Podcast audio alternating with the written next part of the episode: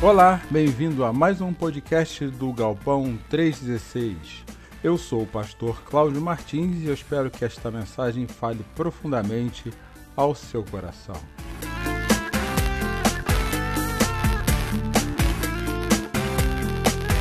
O Galpão 316 é uma igreja que tem como propósito conectar e levar pessoas a um relacionamento crescente, simples e sadio com Jesus.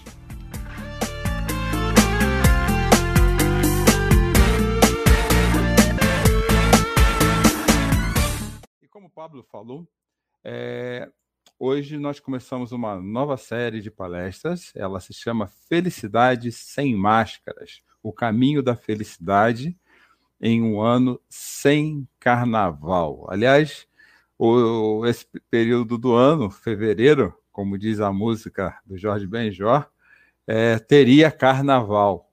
E nós gostaríamos de usar as máscaras da festa e retirar as máscaras da pandemia. Ainda que você vá passar seu feriado, ou se na sua cidade houver feriado, algumas vão manter o feriado, mas não a festividade, é, você vai ter que tomar cuidado, porque realmente é, a gente ainda está no meio da pandemia, começando a caminhar para o final, e com a vacina aí rodando, estratificando as pessoas, começaram pelos mais idosos e vai chegando até os mais novos com segunda dose. Então, tudo requer ainda um pouco mais de cuidado. Mas quando nós é, acabamos lidando, acabamos lidando com uma realidade igual a essa, poxa, esse ano é, eu vou ser tolhido de festejar carnaval. E você vai vendo que não é só isso que a pandemia nos roubou, ela roubou várias coisas que nos fazem felizes, é que o carnaval de repente se tornou uma data histórica significativa aí para nossa folia, para colocarmos a nossa alegria é, aí à tona. Mas eu quero trazer hoje para você uma reflexão em cima dessa seguinte pergunta: o que é o que é a felicidade? Onde realmente nós estamos colocando a nossa felicidade. E para fazer essa reflexão com vocês, eu vou conversar sobre o texto, é um texto um pouco longo, do apóstolo Paulo, em Atos capítulo 17, versículos de 16 a 34. Atos 17, a partir do versículo 16 ao versículo de número 34, Paulo está chegando em Atenas. Enquanto esperava por eles em Atenas, Paulo ficou profundamente indignado ao ver que a cidade estava cheia de ídolos. Por isso discutia na sinagoga com os judeus e com os gregos tementes a Deus, bem como na praça principal todos os dias com aqueles que por ali se encontravam. Alguns filósofos epicureus e estoicos começaram a discutir com eles. Alguns perguntaram o que está tentando dizer esse tagarela.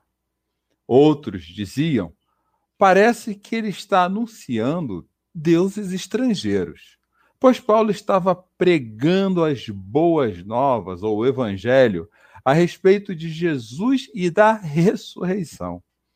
Então o levaram a uma reunião do Areópago. Se você não sabe, o Areópago é um dos principais pontos de é, reflexão da, da época em que Paulo, é, em que, em que, onde as pessoas mais importantes de Atenas se reuniam para conversar. Então, o Areópago era esse tipo de lugar. Tá? Então levaram Paulo para o Areópago, onde perguntaram. E ali estava toda a população, os maiores pensadores, sábios, filósofos, para saber a respeito dessa boa nova, dessa, dessa, dessa notícia que Paulo estava trazendo. Então, me perguntaram: podemos saber que novo ensino é esse que você está anunciando? Você está nos apresentando algumas ideias estranhas e queremos saber o que elas significam. Todos os atenienses e estrangeiros que ali viviam não cuidavam de outra coisa senão falar ou ouvir as últimas novidades. Então Paulo levantou-se na reunião do Areópago e disse: Atenienses, vejo que em todos os aspectos vocês são muito religiosos, pois andando pela cidade observei cuidadosamente seus objetos de culto e encontrei até um altar com esta inscrição: Ao Deus desconhecido.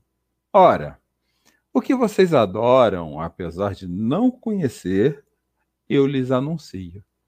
O Deus que fez o mundo e tudo que nele há é o Senhor do céu e da terra e não habita em santuários feitos por mãos humanas.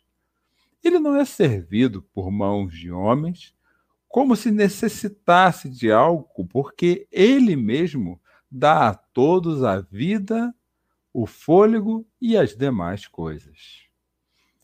De um só fez todos os povos para que povoassem toda a terra, tendo determinados tempos anteriormente estabelecidos e os lugares exatos em que deveriam habitar.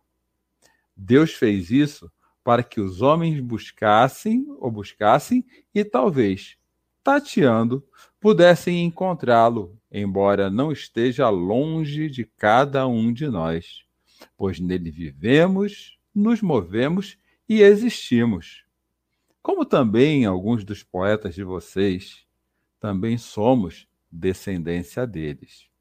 Assim, visto que somos descendência de Deus, não devemos pensar que a divindade é semelhante a uma escultura de ouro, prata ou pedra feita pela arte da imaginação de um homem. No passado, Deus não levou em conta essa ignorância, mas agora ordena que todos, em todo lugar, se arrependam. Pois estabeleceu um dia que há de julgar o mundo com justiça por meio do homem que designou. E deu provas disso a todos, ressuscitando-o dentre os mortos. Quando ouviram sobre a ressurreição dos mortos, alguns deles zombaram e outros disseram: A esse respeito, nós, ouvire nós o ouviremos outra vez. Com isso, Paulo retirou-se. Com isso, Paulo retirou-se do meio deles. Alguns homens juntaram-se a ele e creram. Entre eles estava Dionísio, membro do Areópago, e também uma mulher chamada Dâmaris e outros com eles. Como você pode ver, Paulo estava diante de uma população religiosa pessoas que criam em Deus e por não ter uma definição clara de quem de que Deus deveriam crer, eles montaram um altar para vários deuses. E se acaso algum fosse esquecido, existia um altar para o Deus desconhecido. E Atenas, a cidade onde Paulo estava, era uma grande metrópole. Poderíamos comparar hoje a São Paulo, a capital aqui do nosso estado. Poderia se comparar ao Rio de Janeiro. Então, uma cidade com muitas pessoas de diversas tribos, vivendo muitas culturas diferentes, vivendo muitos, muitas formas de interpretar a realidade diferentes também. E com isso, cada um poderia se adaptar ao seu estilo religioso próprio, desde que agradasse um Deus ou outro. Mas existe uma questão muito interessante a respeito do que a humanidade vem vivendo atualmente. Eu não sei se você percebeu. Se não percebeu, eu gostaria de convidá-lo a parar para reperceber. Que a humanidade, conforme os anos passam, ela parece que está cada vez mais infeliz. E eu acredito, particularmente, essa é a opinião do Cláudio aqui já conversando contigo, que essa infelicidade ela tem a ver com uma ausência de um propósito maior. Nós perdemos totalmente a capacidade de viver em função de um propósito maior, porque é, acabamos nos tornando, vamos dizer, um, um tanto quanto egoístas, preocupados cada um com o seu propósito de vida ou o propósito da sua família, mas eu creio que em algum momento na história, aliás, eu creio não, a Bíblia afirma que em algum momento na história, Deus criou a humanidade para viver um propósito maior. E, infelizmente, com a entrada do pecado, ou seja, no dia que nós resolvemos viver sem Deus, cada um começou a cuidar de si, conforme seus próprios propósitos. Ao longo desses muitos anos, séculos, milênios, nós temos sofrido uma, uma ausência cada vez maior de um propósito que vá além das minhas necessidades. E eu creio que esse é o grande motivo pelo qual nós somos infelizes. E ao longo das eras, o ser humano vem procurando motivos para ser feliz. Eu vou citar pelo menos três, que eu já citei algumas vezes aqui, e trazer uma característica de cada uma delas. Presta atenção. Por exemplo, na Idade Média, ah, disseram para a humanidade o seguinte: creia na igreja, e aqui a igreja eu estou citando instituição religiosa. E aqui eu preciso deixar um parêntese antes que alguém ache que eu estou falando alguma heresia, alguma besteira enorme. Eu quero te explicar o que, que eu estou chamando de igreja nesse momento para essa mensagem. Primeiro, aqui igreja é, eu estou citando uma instituição religiosa, uma instituição feita por homens, pessoas imperfeitas como eu e você. E também não estou fazendo aqui nenhuma é, apologia contra a existência de uma instituição. Cada vez que os, mais de um indivíduo se reúne para fazer algo em comum, isso já é uma institucionalização de alguma coisa. Então, a reunião de pessoas precisa instituir regras, hábitos, precisa ter diretrizes ou então as pessoas se desentenderão em um momento ou outro. Mas disse-se na Idade Média que, a partir de, da visão de uma única instituição, do, do propósito que ela tem no mundo, é, as pessoas viveriam felizes. E isso não aconteceu. Foi aí que entramos na Idade Moderna. Aí vieram com outro papo para a humanidade. Você vai ser feliz se você crer na sua capacidade de pensar se você crer naquilo que você pode criar a partir de você mesmo. Você não precisa de uma relação com alguém maior que você para que haja propósito. Não, basta simplesmente você começar a usar a sua inteligência, a sua sabedoria, observar e viver a natureza, que você vai entender realmente qual é o grande propósito da vida e isso vai te trazer felicidade. E foi um grande engano. A história nos mostrou que pensar dessa forma também foi um grande engano. E, por fim, nos tempos atuais, na vida contemporânea, a realidade é essa. Cada um tem o direito de acreditar no que deseja. Repare que aqui eu marquei acreditar no que deseja. Porque hoje nós acreditamos naquilo que nos dá prazer pessoal e privado. Ou seja, nós privatizamos a felicidade. Eu posso ter mais de uma pessoa vivendo numa mesma casa, por exemplo, e terem percepções diferentes de felicidade, porque elas não têm um propósito maior. E aí eu vou dizer para vocês uma coisa que é uma realidade. Quando a vida deixa de ter um propósito, aceitamos qualquer coisa para sermos felizes. E mais, nós passamos a definir a nossa felicidade por esta qualquer coisa. Eu lembrei de uma frase de, da introdução de um livro, que na verdade é um livro escrito por três autores, Cortella, Carnal e Pondé, é, cujo título é Felicidade. E a introdução é feita por Clóvis de Barros Filho. E ele fala, eles falam muito sobre felicidade. Eu vou trazer alguns trechos desse livro ao longo desse mês. Mas essa frase da introdução me chamou a atenção, que a tal felicidade parece mesmo estar em tudo que fazemos ou pensamos. Essa é a realidade da cultura atual. Basta ir procurando razões para as nossas decisões. Então, como nós deixamos de ter uma vida feliz porque há um propósito maior a ser vivido e passamos a viver a partir da nossa percepção particular e privada de sermos felizes, a gente busca felicidade em tudo. E quando chega épocas que nem essa, que é o período em que deveríamos estar vivendo o carnaval, nós queremos nos mascarar e nos fantasiar, creio que muito para liberar de dentro de nós toda aquela pressão que nós temos sofrido justamente porque de, for de forma autossuficiente nós não somos capazes de sermos felizes. E, e, e a verdade é que a sua concepção de felicidade e a minha concepção de felicidade ela está muito ligada a, ao valor de alguém, ao valor que damos a alguém ou a alguma coisa. Então, se a pessoa é boa para mim, ela me faz feliz. Se a pessoa faz algo que eu não concordo muito, ela me faz infeliz. Se eu compro uma roupa do jeito que eu sempre sonhei ter, ela me faz feliz. Mas se a roupa rasga ou começa a ficar com a aparência de surrada, ela me faz infeliz. A nossa percepção particular de felicidade, ela é muito ligada a valor a, a, ao valor que a coisa tem. E o Clóvis ele faz um comentário muito interessante para nos ajudar a entender isso. Ele fala assim que um colírio, colírio, aquilo que a gente pinga nos olhos, tem valor.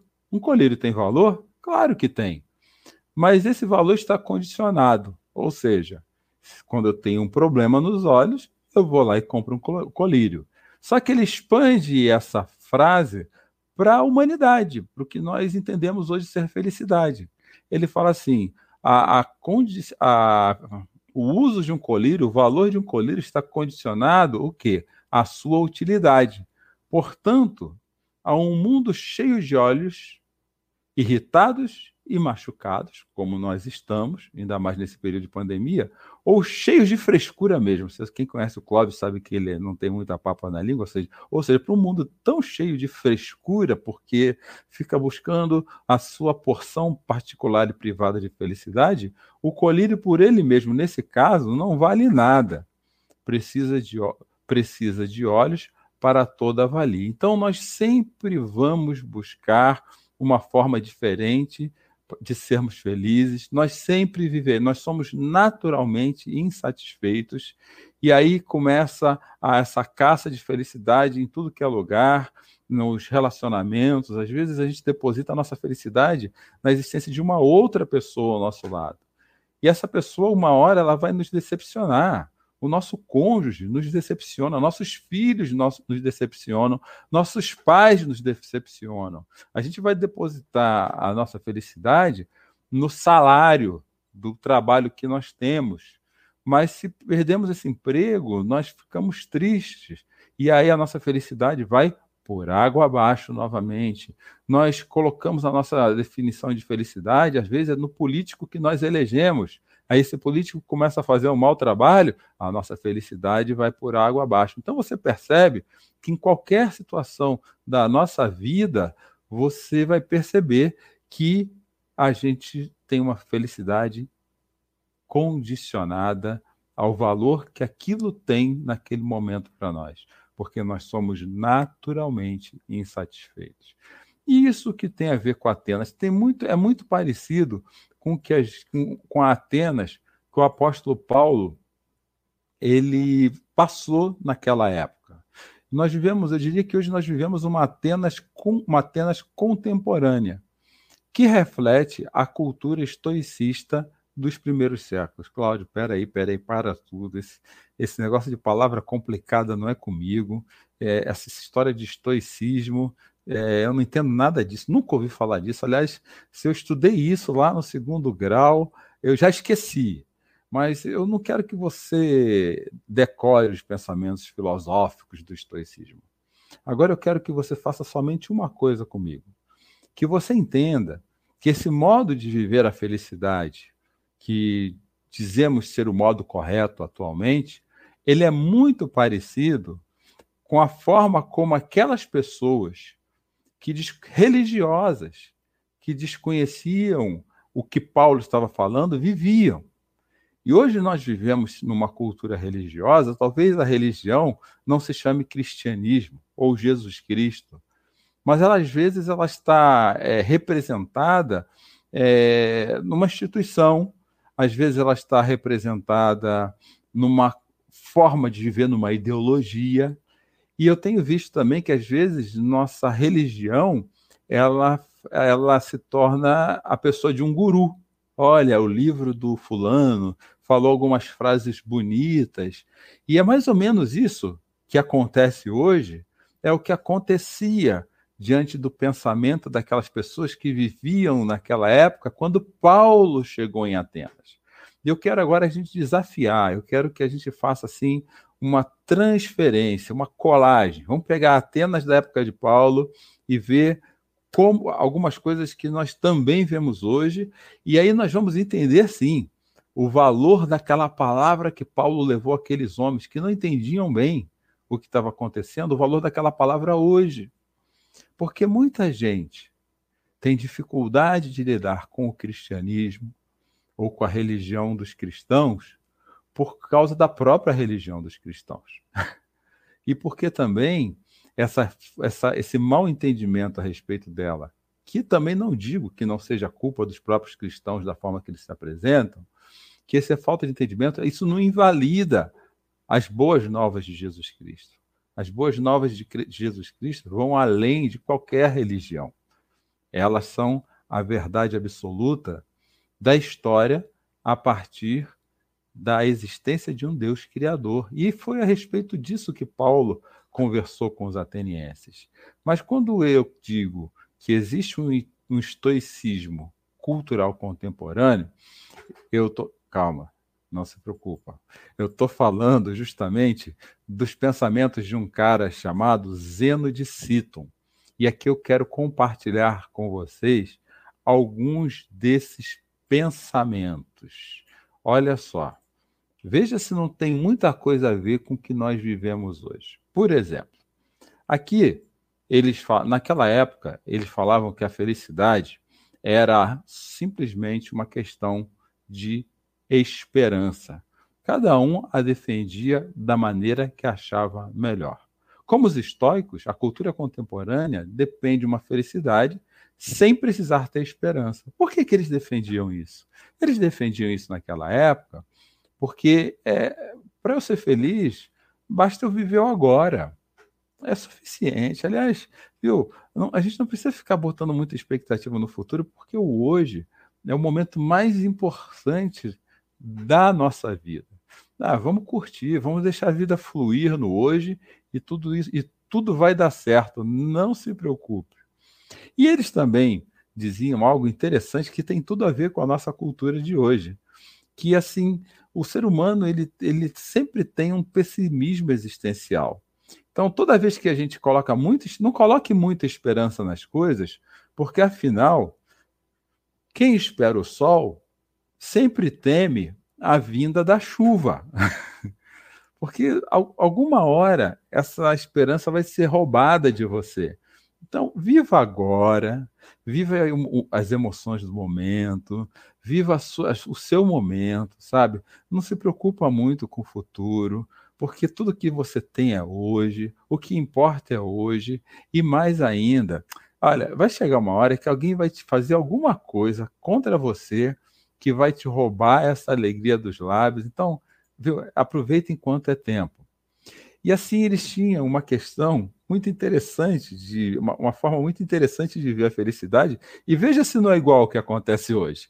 Eles entendiam que felicidade dependia só de duas coisas: satisfação pessoal e equilíbrio. E hoje o que mais nós procuramos, assim, para sermos felizes, do que algo que nos satisfaça pessoalmente. É, é, é impressionante, gente. É, como a gente. Se você parar para olhar para a sua vida, se a gente parar para olhar para a nossa vida, você vai ver assim: poxa, por que, que eu gasto tanto nas, é, nesse período de pandemia, por exemplo, é, nos grandes mercados virtuais? Porque eu estou em busca de uma felicidade que eu perdi e eu preciso compensar essa coisa de estou insatisfeito. Então preciso adquirir um bem. Lembra do valor do colírio? Eu preciso adquirir um bem para me deixar mais feliz. E assim eu me sinto equilibrado, porque equilibrado é estar feliz o tempo todo. E eu, se você busca estar feliz o tempo todo, eu vou te dar uma péssima notícia: ninguém fica feliz o tempo todo. Por isso que eu bato na tecla a qual eu comecei essa mensagem de hoje, é que a nossa felicidade, ela está diretamente ligada a um propósito maior. No momento que nós nos desligamos de um propósito maior, nós vivemos felizes pelas nossas próprias forças e vivemos uma eterna montanha russa de frustrações. E o mais interessante é que eles diziam que eles não deixavam de acreditar nos deuses. Como eu creio que nós não deixamos de acreditar nos deuses. A, a pergunta é: qual é a relação que você tem com o Deus ou com a cultura que você, é, espiritual que você vive? Porque eles tinham uma coisa assim com os deuses, assim muito racional. Bom, se, se eu não consigo é, comprovar algumas coisas de Deus conforme eu enxergo, então esses Deus não é tão Deus assim, ou não é tão importante como ele deveria ser. E ainda, e ainda assim, olhando para a época deles e já terminando, para a gente fazer comparações, continuar fazendo comparações de como aquelas pessoas que Paulo falava têm a ver com a gente hoje, eles compreendiam a vida de uma forma muito simples e tinha sempre que ser racional e lógica. Eles tinham que entender o universo a partir de si mesmo. E eles criam, sim. Bom, existe, na verdade, uma força superior chamada Logos, e essa força superior a gente tem que viver. Então eu tenho que sentir Deus nas coisas, talvez na árvore, talvez no olhar do dia e perceber Deus se movendo através do meu corpo. Então, se eles não tivessem percepções particulares a respeito de Deus, eles não se sentiam em harmonia o suficiente para viverem felizes. Gente, olha, olha que coisa. Quantos cursos, quantas é, propostas você já não viu na internet, principalmente nesse período de pandemia, que parece que esse troço aumentou volumosamente, que tem batido aí nas suas redes sociais, e se você falar a palavra, se você fizer uma busca, então piorou. Aí o algoritmo da rede social te pega e você vai ficar vendo aquilo incansavelmente aí nas suas redes sociais. Quantas delas não falam assim, fórmula para ser feliz, quatro passos para você encontrar a, o, maior, o propósito da sua vida, a felicidade acima de todas as coisas. A, a cientista não sei da onde é, achou a fórmula da felicidade. E o que, que acontece? São percepções de uma felicidade a partir de uma cultura infeliz, naturalmente, porque perdeu um propósito maior e hoje vive atrás dessas fórmulas de felicidade. E naquela época, para eles, como para nós, há espaço para todos os deuses, inclusive aquele que desconheço. E foi isso que chamou a atenção do apóstolo Paulo. É, há espaço para qualquer Deus. É, o, não importa para que Deus você crê. Todo caminho leva a Deus. Essa era a cultura de Atenas. Então, agrade um que você está bem, agrade do jeito que você achar melhor que você está bem, faça do seu jeito que você está bem. O importante é que ele seja interpretável por você, que seja algo que faça sentido para você. Só que, como diz Cortella, a felicidade é um desejo permanente, mas é uma circunstância provisória. E por isso, meus queridos, sem conectarmos a nossa vida a um propósito maior, nós viveremos sempre nessa busca de novos métodos de nos tornarmos felizes, novas maneiras de nos tornarmos completados, novas maneiras de nós é, buscando pessoas, inventando coisas novas para que a gente tenha um estado emocional mais saudável. E isso não completa as nossas vidas. Quando o apóstolo Paulo ele chega na cidade de Antenas, a primeira coisa que incomodou ele foi isso. Tem muito ídolo nessa cidade. O apóstolo Paulo falou assim: mas que, que cidade repleta de deuses, que cidade repleta de, de, de, de, pessoas religiosas, mas parece que elas estão numa vida tão frenética, tão descontrolada. E realmente, se você lê um pouquinho a respeito de alguma, alguns trechos do livro de Atos, que, que fala sobre os atenienses, você vê que há muito descontrole emocional, há muito descontrole social. porque eles, eles se agarravam ao Deus que a imagem e semelhança deles.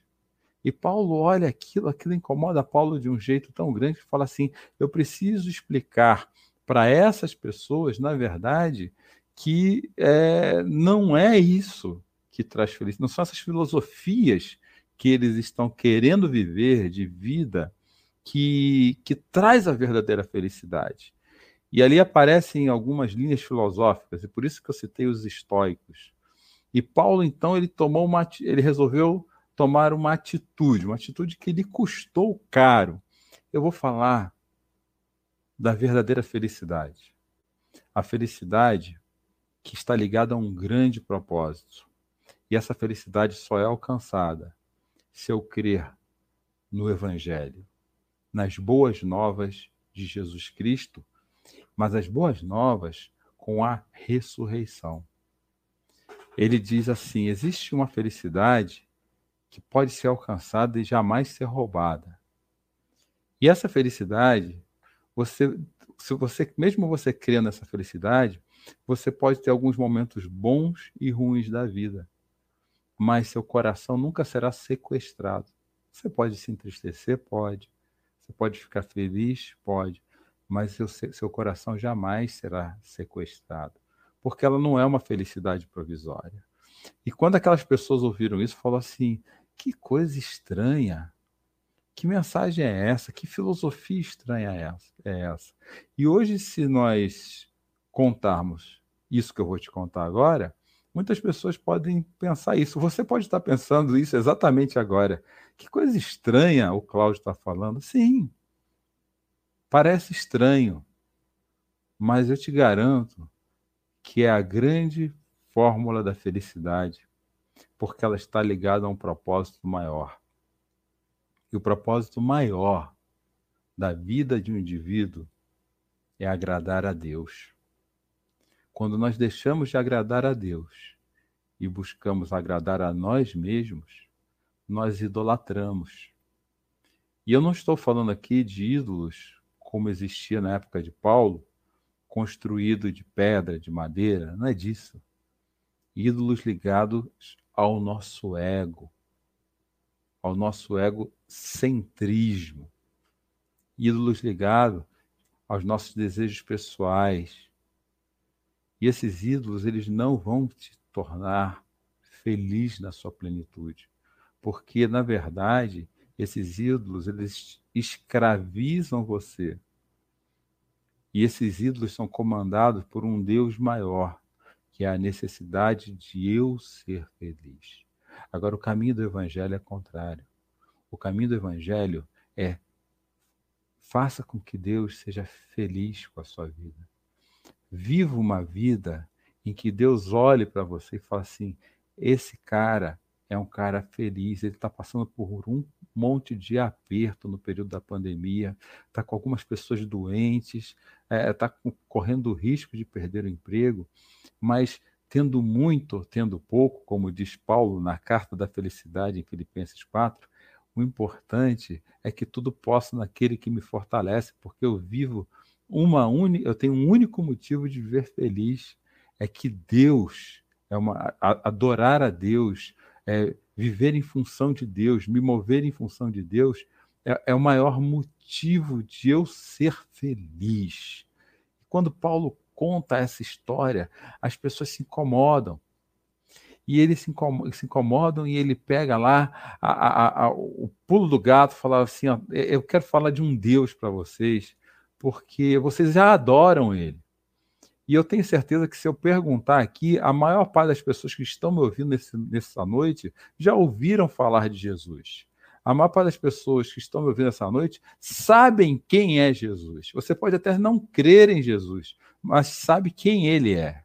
Mas eu quero falar de um Jesus conforme a Bíblia diz que Jesus é.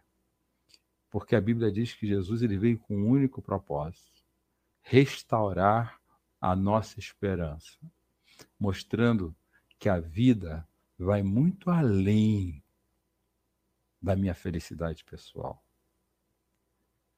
que a vida nos foi dada para amar a Deus acima de todas as coisas, com toda a nossa alma, com todo o nosso entendimento e de todo o coração. E quando Jesus reúne os seus discípulos no Sermão do Monte, ele começa a falar: vocês que me conhecem são felizes. Vocês são felizes quando choram, vocês são felizes quando é, são perseguidos, vocês são felizes porque têm buscado justiça e mesmo assim não têm visto justiça nenhuma no meio dos homens. Vocês são felizes, são felizes, são felizes, vocês são bem-aventurados, porque vocês entenderam que eu morri na cruz, que eu morreria na cruz, que eu morri na cruz para carregar comigo tudo aquilo que pode sequestrar seu coração das emoções mais difíceis causadas pelas circunstâncias do momento da vida que você está vivendo. E Jesus nos convida a deixarmos de ser autocentrados para sermos teocentrados. Colocar Deus realmente no centro da nossa vida. E foi isso que Paulo começou a contar para aqueles homens, trazendo algumas notícias. Em primeiro lugar, o que Paulo disse é que vocês só vão saberão o que só vão saber o que é felicidade plena quando entender que tudo foi criado por Deus para um único propósito. Ele fala que Deus é criador de tudo. Isso precisa nos ensinar algo, gente. Se nós não aprendemos isso, nós precisamos, precisamos aprender agora.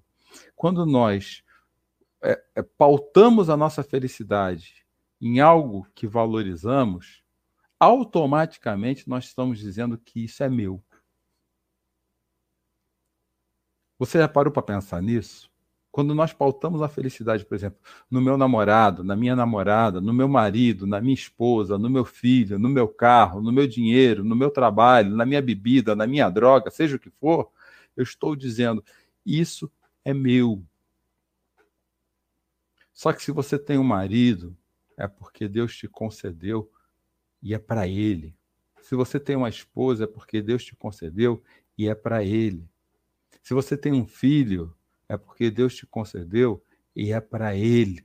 Se você tem um carro, uma casa, um prato de comida sobre a mesa, que seja feijão com arroz, é para Ele, porque dele, por Ele e para Ele são todas as coisas. E quando eu sei disso, que existe um Deus Criador todo dia me presenteia com algo, eu até fico triste mas eu jamais deixo de estar feliz, porque estado é diferente de sentimento. A felicidade que Jesus promete não é um mero sentimento, é um estado de vida. Eu, meu estado de felicidade está em Deus, porque eu sei que Ele é o Criador de todas as coisas. Uma outra coisa que Paulo vai falar assim, que vocês só saberão o que é felicidade plena quando entender que você é desnecessário. Olha que frase. Você é desnecessário. Eu, Cláudio, sou desnecessário. Mas é importante, ele fala que é, esse Deus não precisa ser servido com mãos humanas. Deus não precisa de nada da gente.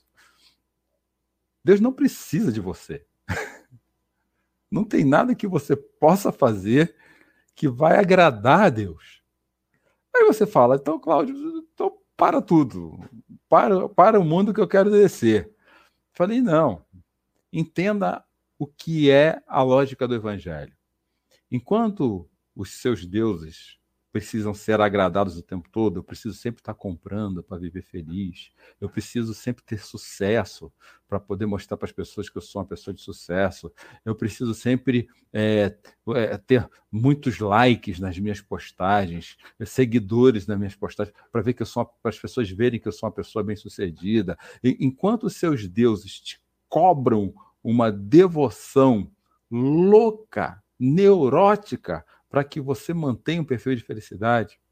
O Deus eterno de Jesus Cristo diz assim: Eu não preciso de nada de você. eu estou te dando de graça a sua libertação do seu ego.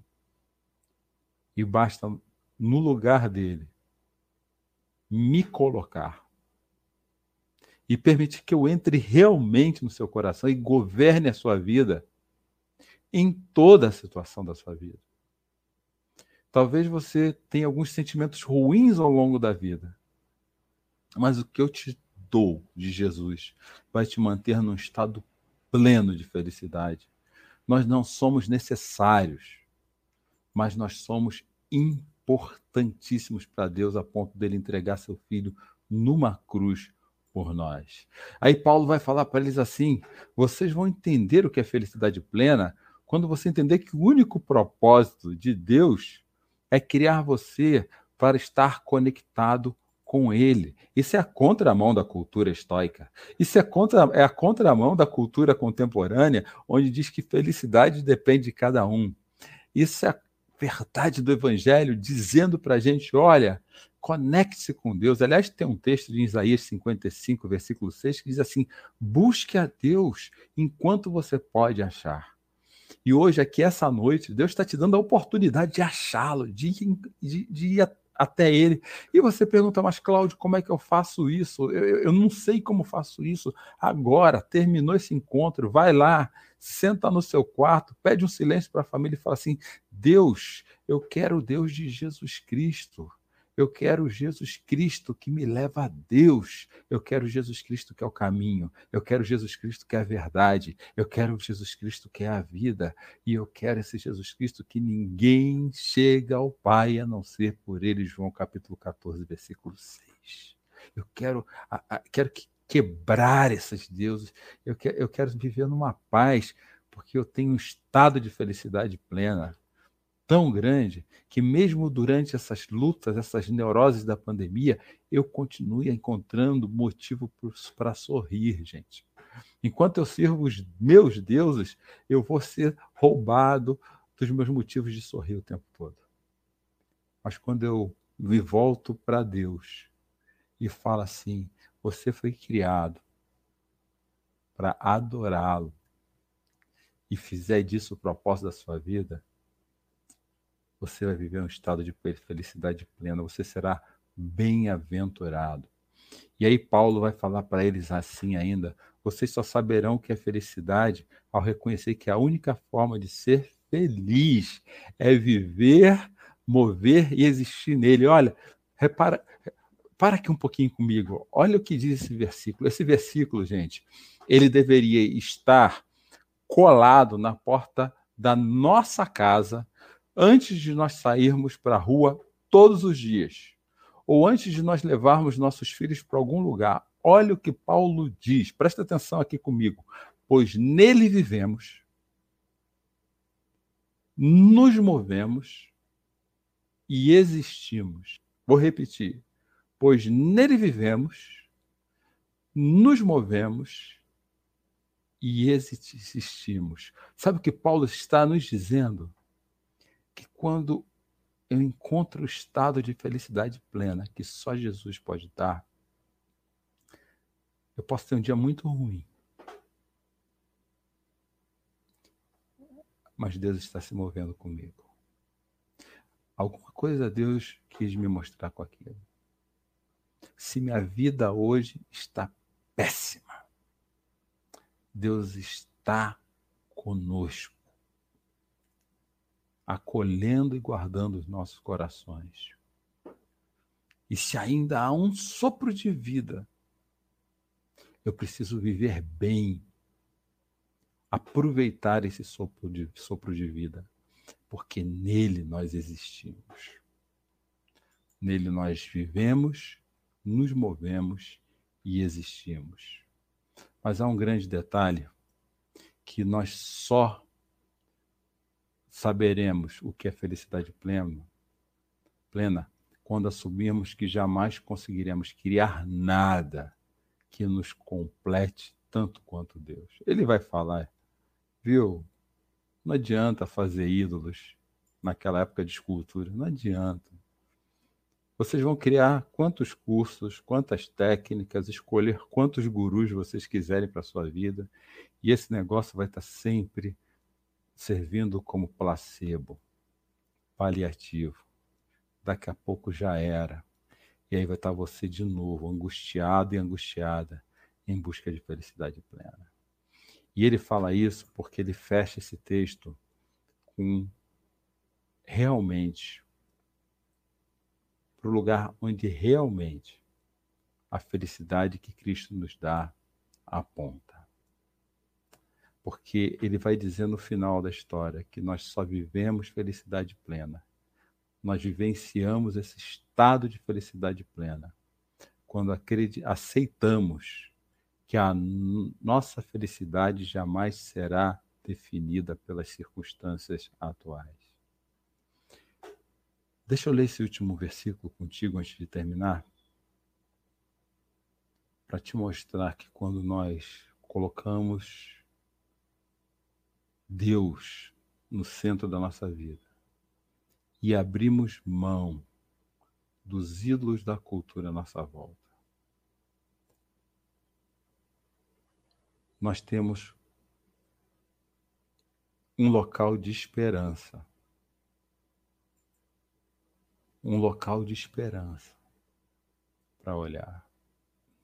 E, e, e, por mais dura que seja a jornada da vida, por mais difícil que seja a sua jornada ou ela esteja sendo hoje, por maiores que sejam as incertezas a respeito do futuro, do seu futuro e das pessoas que você ama, quando nós colhemos a felicidade plena que Deus tem para nos dar, nós temos sempre um lugar para pôr a nossa esperança.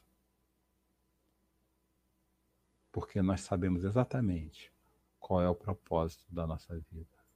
Paulo diz assim: Pois estabeleceu um dia que é julgar o mundo com justiça. Paulo está falando aqui do dia que Jesus irá voltar. E aí, essa justiça do reino, que justiça é essa? A justiça onde ele derrota, ele já derrotou, mas na verdade onde ele consuma a derrota de tudo aquilo que nos faz mal e colhe diante dele filhos e filhas que são homens e mulheres que creem nessa boa notícia, nesse evangelho do Cristo que é ressurreto. E deu provas disso, ressuscitando dos mortos. É o Deus que nós cremos é um Deus vivo. E ele está falando essa noite para todos nós. Coloquem a sua felicidade em mim. Coloque a sua felicidade em mim. É, é, esse o som que eu tenho ouvido na minha voz hoje o dia inteiro, enquanto estava aqui né, refletindo sobre o que estava escrito nessa mensagem. Coloca a sua felicidade em mim. Independente do momento que você está, dos sentimentos que estão passando pelo seu coração, das coisas que te entristecem coloca a sua felicidade em mim. Porque há esperança para a vida daqueles que creem em mim. E, e, talvez, gente, essa esperança a gente nunca colha nessa vida, sabia? Nessa fase da vida, para usar o evangelho de forma correta. Mas ela certamente estará na eternidade conosco onde Apocalipse 21, 4 diz: Viu? As lágrimas acabaram. Onde Apocalipse 14 diz: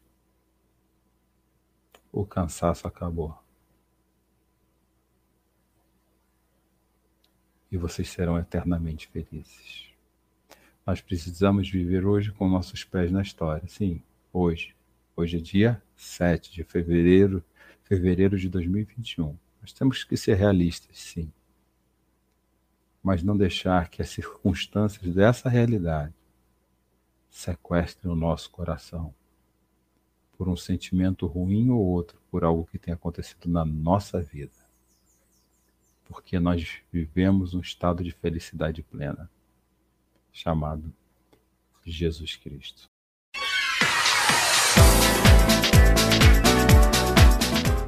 O Ministério é a Igreja Galpão 316, ela cresce com a generosidade do coração de todos aqueles que contribuem financeiramente conosco.